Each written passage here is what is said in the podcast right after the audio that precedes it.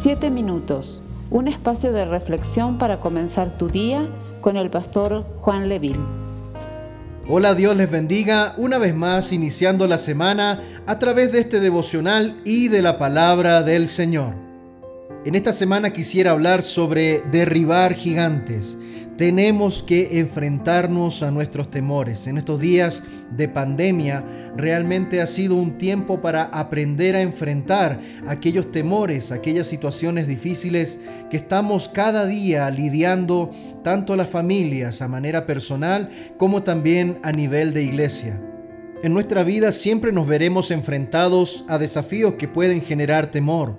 Cada vez que tenemos que tomar decisiones de estudio, de trabajo, cada vez que tenemos que tomar decisiones familiares en el matrimonio, muchas veces la falta de dinero, la falta de trabajo, todo esto es un desafío para nuestras vidas. Y podemos tomar dos opciones aceptar el desafío y vivir la experiencia de crecer e incluso de llegar a equivocarme, pero aprender de mis errores o estancarnos debido al temor o a la comodidad.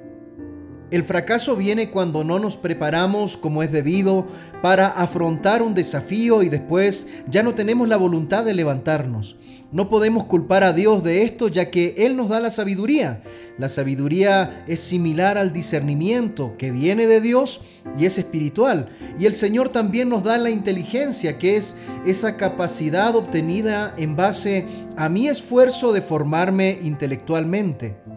Los mensajes de esta semana están enfocados en derrotar esos temores que nos impiden crecer y que muchas veces se levantan como gigantes en nuestras vidas. Recuerde que tropezar no es lo mismo que fracasar. No hagas de un tropiezo tu fracaso. Levántate en el nombre de Jesús. El primer punto que quiero hablar en este día es que puedas desarrollar confianza en el nombre del Señor. La palabra del Señor nos dice en Primera de Samuel, capítulo 17, verso 45, cuando David iba a enfrentarse a ese gigante Goliat, David dijo de esta manera: Tú vienes a mí con espada y lanza y jabalina, mas yo vengo a ti en el nombre de Jehová de los ejércitos, el Dios de los escuadrones de Israel, a quien tú has provocado.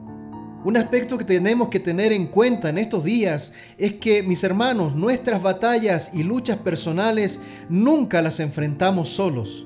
Como pueblo de Dios estamos constantemente orando por aquellos que están en necesidad. Pero déjeme decirle que si aún esto no le ha dado a usted la suficiente confianza, hay un nombre sobre el cual usted y yo debemos depositar toda nuestra confianza la Biblia dice en Filipenses capítulo 2 verso 9 al 11, por lo cual Dios también le exaltó hasta lo sumo y le dio un nombre que es por sobre todo nombre, para que en el nombre de Jesús se doble toda rodilla de los que están en los cielos y en la tierra y debajo de la tierra, y toda lengua confiese que Jesucristo es el Señor para gloria de Dios Padre.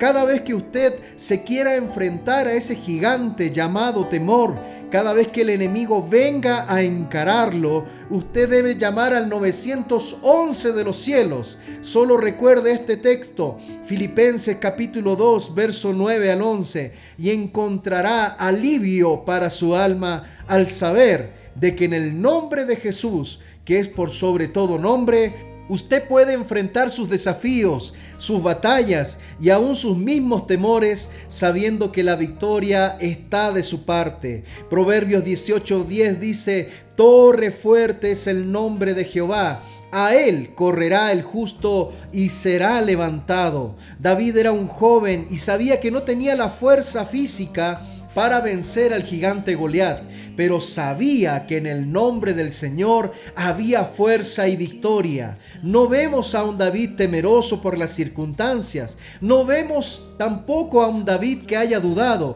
Simplemente David declaró la palabra de victoria antes de comenzar la batalla. En este día te animo, declara el nombre glorioso de Jesús sobre tus temores, sobre tus batallas y vence en su nombre. Salmo 20, verso 7 y verso 8 dice, estos confían en carros y aquellos en caballos, mas a nosotros del nombre de Jehová nuestro Dios tendremos memoria. Ellos flaquean y caen, mas nosotros levantamos y estamos en pie. Para finalizar quisiera contarte un testimonio. Cuenta la historia de un hombre que había sido condenado a muerte por una corte española, pero este hombre era inocente porque era un ciudadano de doble nacionalidad, tanto americano como inglés, los cónsules de ambos países decidieron intervenir. Declararon que las autoridades de España no tenían derecho a tomar su vida, pero sus protestas no fueron escuchadas. Finalmente ellos deliberadamente envolvieron al prisionero en sus banderas, desafiando al verdugo, y ellos emitieron esta advertencia. Tire si se atreve, pero si lo hace, traerá el poder de dos naciones grandes sobre usted. Allí estuvo el condenado, pero el tirador no tiró. Protegido por esas banderas y los gobiernos que ellos representaron, el hombre era invulnerable. Mis hermanos, en medio de circunstancias difíciles, usted tiene que recordar que su ciudadanía pertenece a los cielos, al reino del Señor. Nosotros no tenemos una ciudadanía humana aquí en la tierra. Nuestra ciudadanía está en los cielos, como dice Filipenses 3:20, de donde también esperamos al Salvador, al Señor Jesucristo, el cual transformará el cuerpo de la humillación nuestra para que sea semejante al cuerpo de la gloria suya, por el poder con el cual puede también sujetar a sí mismo todas las cosas. Así que hermanos míos, amados y deseados, gozo y corona mía, estad así firmes en el Señor, amados. Estemos firmes en el Señor. En esta mañana recuerde que usted pertenece al reino de los cielos. Tenga confianza en el nombre del Señor. Dios te bendiga. Esperamos ser de bendición para tu vida.